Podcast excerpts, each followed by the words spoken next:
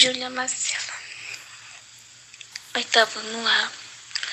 O Diário de Anne Frank. Anne nasceu na Alemanha em mil, 1929.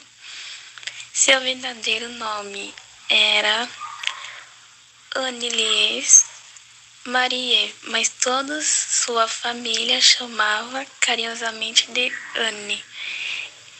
Ela era a segunda filha do casal Otto e Edith Frank. Sua irmã Margot era quatro anos mais velha.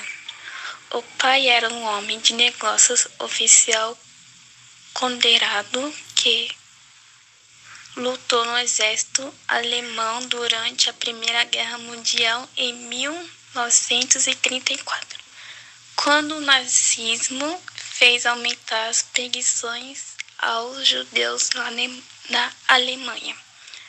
A família mudou-se para Amsterdã, na Holanda.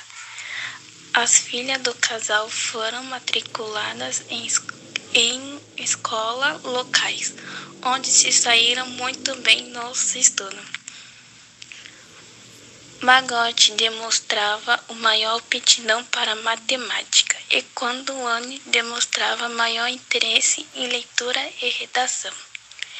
Em 1930, Otto Frank é um sócio Emer Van Pels fundaram uma empresa nova. O sócio também era judeu que havia fugido com a família para a Holanda em 1939.